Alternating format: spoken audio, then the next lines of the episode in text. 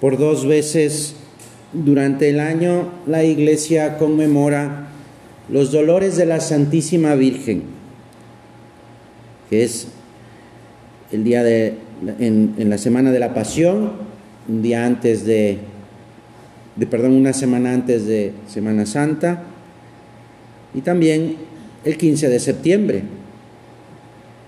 después de haber conmemorado la Santa Cruz, 14, recordamos que la Virgen siempre está con nuestro Señor y sobre todo en ese momento fundamental.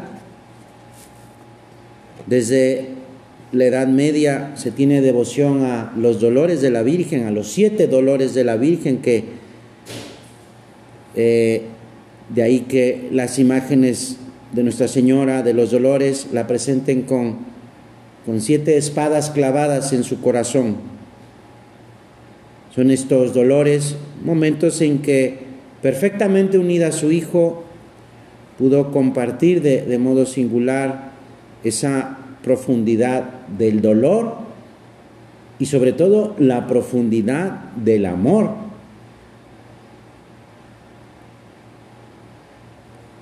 Cumplidos los días de su purificación según la ley de Moisés, después de 40 días de haber nacido nuestro Señor, María y José llevan a Jerusalén a su hijo a presentarlo como está escrito en la ley, como estaba escrito en la ley del Señor. Y así se cumple esa antigua profecía. Vendrá a su templo el dominador, a quien ustedes buscan.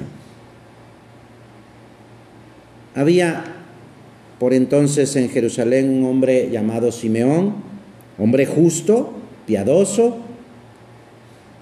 que esperaba precisamente al Mesías.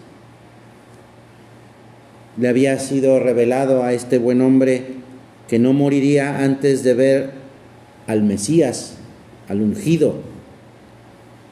Y entonces al verlo, proclama, ahora Señor, ya puedes dejar que tu siervo se vaya en paz, según tu palabra, porque en mis ojos han visto tu salvación, la que has preparado para que todos los pueblos la conozcan. Luz para las naciones, gloria de tu pueblo Israel. El padre y la madre del niño estaban admirados por estas cosas que, que se decían de él.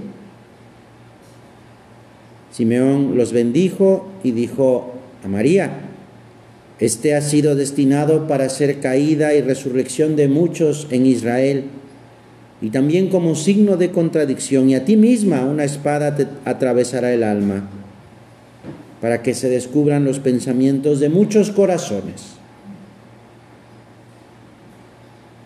Al predicar Jesucristo y al tratar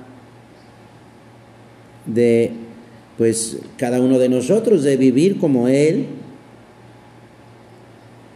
eh, no hay que extrañarnos de que, de que, de que eso también seamos signo de contradicción por, por ser cristianos, por ser seguidores del Señor. El discípulo no es superior al maestro. No puede extrañarnos, aunque a veces pueda dolernos, sí, habiéndonos hecho nacer en, en la iglesia, bautizados y llamados a contribuir a la salvación de las almas, no por nuestros méritos, sino por misión de Dios para todos los bautizados, pues eh, haya contradicción y que haya quien incluso se oponga a la labor de Dios. La inmensa caridad de María por cada uno de nosotros, hace que se cumpla también en ella la afirmación de Cristo. Nadie tiene amor más grande que el que da su vida por sus amigos, por los demás. Y es en este, esta contradicción, no solo que viene del exterior, sino muchas veces en nosotros mismos, por por no seguir las eh, llamadas del Señor, por retrasar esas llamadas del Señor en el trabajo, en la labor diaria. Ayúdanos, Señora, a no quedarnos en eso que cuesta trabajo, en eso que no queremos incluso entregar, que nos cuesta. Es esa contradicción que se resuelve en el amor. Se resuelve por el amor.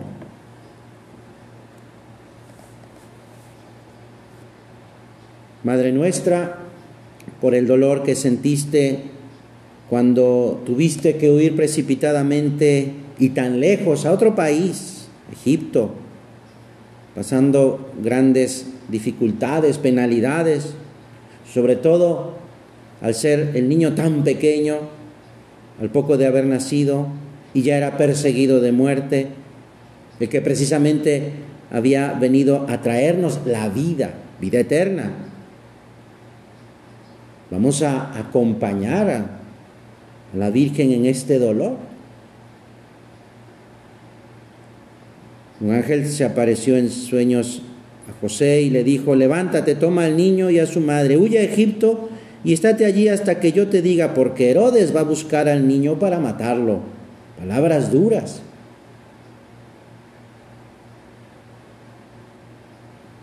Decía San José María hoy que el ambiente está lleno de murmuración, de enredo.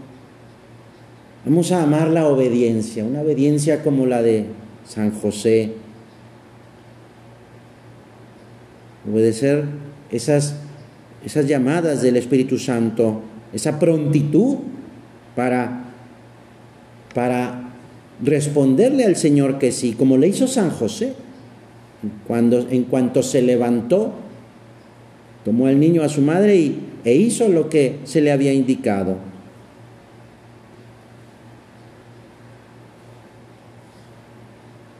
Sus padres iban todos los años a Jerusalén en la fiesta de la Pascua. Cuando tuvo 12 años, subieron los tres, Jesús, María y José, subieron a, a Jerusalén como era su costumbre. Pasados aquellos días, al regresar el niño, se quedó en Jerusalén sin que sus padres se dieran cuenta. ¿Por qué nos has hecho esto? Dice María a su hijo. Mira cómo tu padre y yo, angustiados, te buscábamos. Pues claro que era razonable que lo buscaran. Porque no estaba, no estaba ahí presente. Vamos, vamos a también nosotros a, a no perderlo a no perder al Señor. Porque el Señor está haciendo la voluntad de su Padre. Y entonces, si lo perdemos es porque no estamos haciendo la voluntad de Dios. No es que Él se vaya, nosotros nos alejamos. La Madre de Dios que buscó a su hijo perdido sin culpa de ella, que experimentó la mayor alegría al encontrarle. Ella nos ayuda precisamente a regresar, a regresar a Jesús, a rectificar lo que sea preciso cuando, pues por nuestra, nuestras fallas o nuestros pecados, no acertemos a, a ver a Jesús, a estar con Él, y así, decía San José María, alcanzaremos la alegría de abrazarnos de nuevo a Él para decirle que no lo perderemos más. Qué buen propósito y qué gran propósito.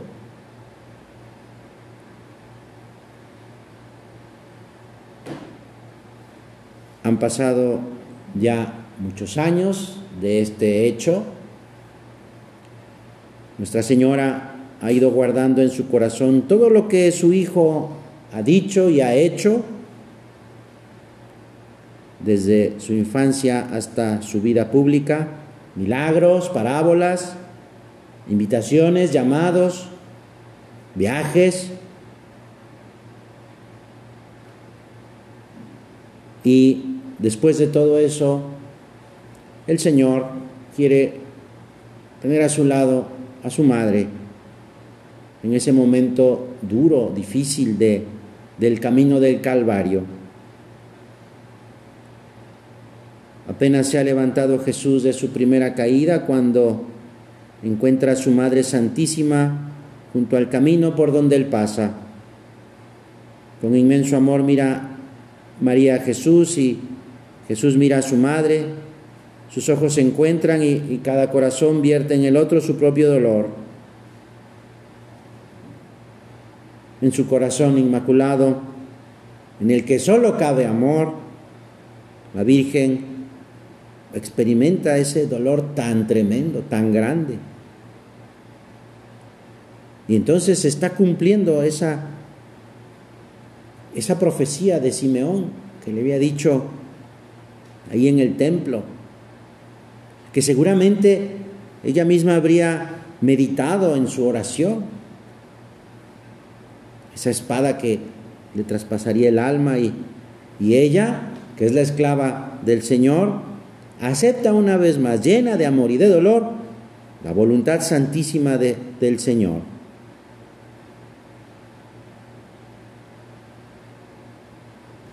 Como, como necesitamos, eh? porque sí lo necesitamos, meditar en las escenas de la pasión, profundizar en el dolor de Nuestra Señora, y acompañarla en esos momentos, porque lo sabemos, la experiencia muchas veces también nos lo ha mostrado, en los momentos de dolor se siente soledad, una soledad que es aparente, porque en, en el dolor, en el sufrimiento encontramos a Jesús. ¿Cómo sabemos esto, verdad? Y con su mirada compasiva y dolorosa al mismo tiempo.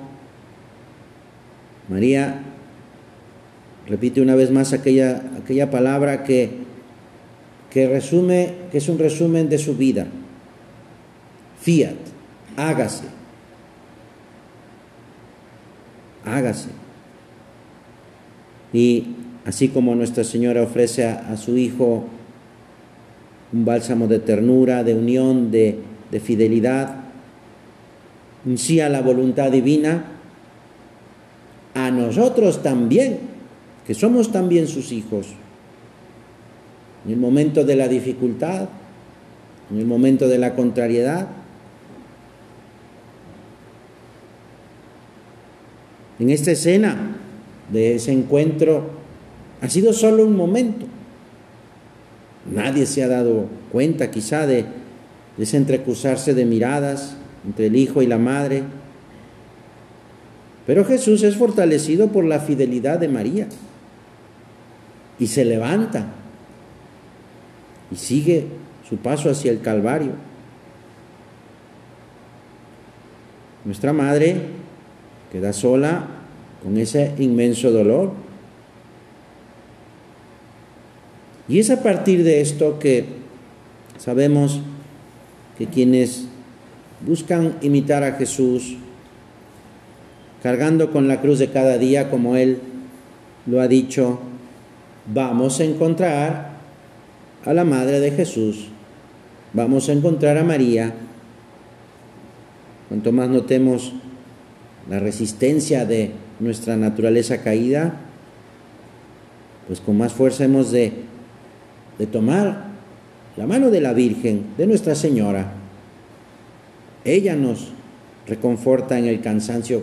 ¿Cuántas veces lo hemos experimentado?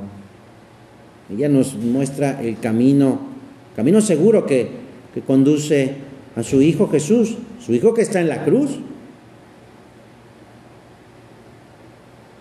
hasta llegar al abandono. Hay un poquito de camino que recorrer. Dice nuestro Padre, si aún no lo has conseguido, no te preocupes, sigue esforzándote. Llegará el día en que no verás otro camino más que Él, Jesús, su Madre Santísima, y los medios sobrenaturales que nos ha dejado el mismo Jesucristo.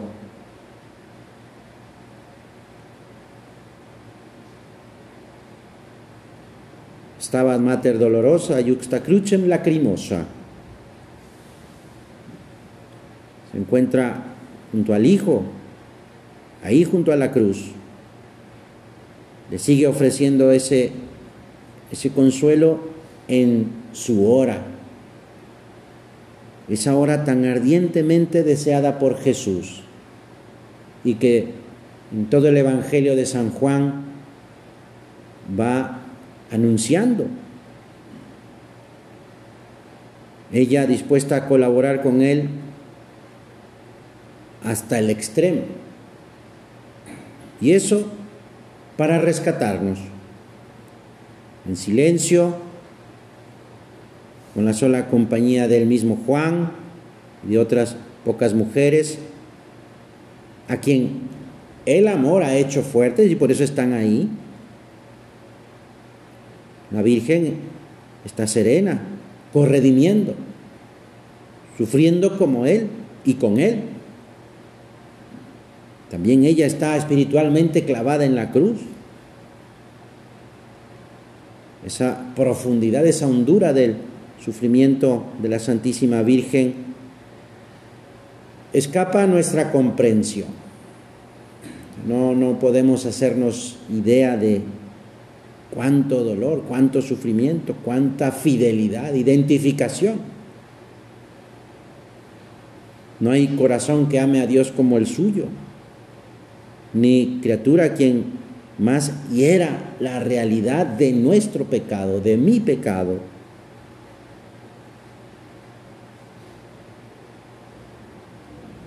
Aún así, a duras penas se vislumbra la inmensidad del desgarrón de su alma.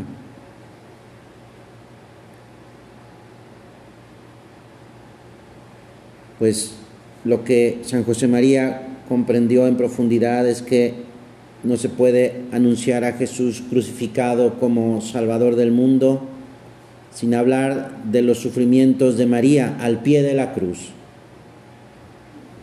No se puede anunciar el Evangelio de Jesús Salvador en la cruz, la buena nueva de la redención, sin, sin dejar al margen las lágrimas de María, la llena de gracia. Félix culpa, canta la iglesia, feliz culpa, porque ha alcanzado tener tal y tan grande redentor, Jesucristo, feliz culpa, podemos añadir también que nos ha merecido recibir por madre a Santa María. Ya estamos seguros. Ya nada puede preocuparnos, porque Nuestra Señora, coronada como reina de cielos y tierra, es la omnipotencia suplicante. Jesús no puede negar nada a María ni tampoco a nosotros que somos hijos de su misma madre.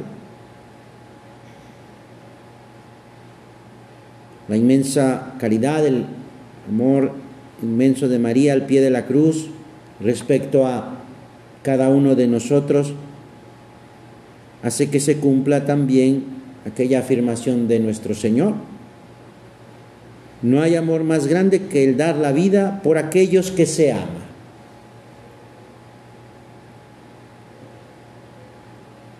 Al atardecer de aquel día, de aquel viernes, víspera del sábado, vino José de Arimatea, un ilustre, judío ilustre, esperaba también el reino de Dios y con valentía va hasta Pilato y, pide el cuerpo del Señor.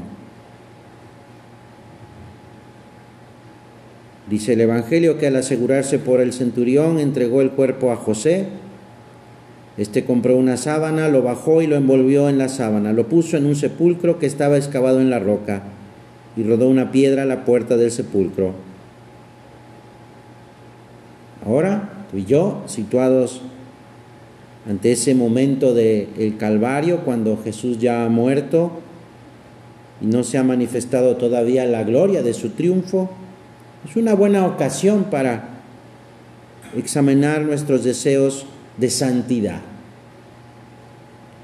para reaccionar con un acto de fe ante nuestras debilidades y confiando en el poder de Dios, hacer el propósito de poner más amor en cada uno de mis días.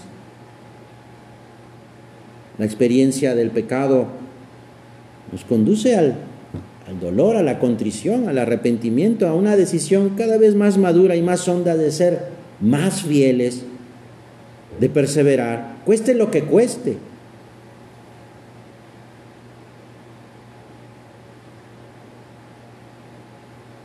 El dolor de la Virgen, pues eh, cargando el cuerpo inerte de, de su hijo, la iglesia pone en su boca unas palabras tomadas del Antiguo Testamento.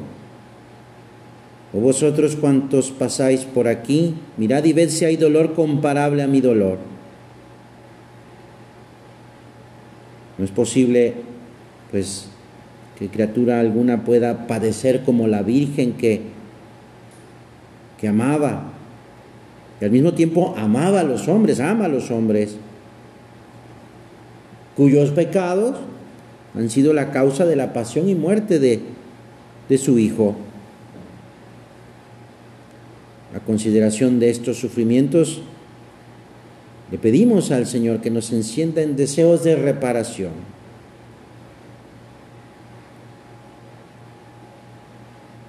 Es admirable el desprendimiento absoluto del Señor. El creador de cielos y tierra, en el momento de morir, se encuentra despojado de todo. Hasta los lienzos que envuelven su cuerpo inerte han sido pues dados por amigos generosos. Sin nada vino Jesús al mundo y sin nada, ni siquiera el lugar donde reposa se nos ha ido.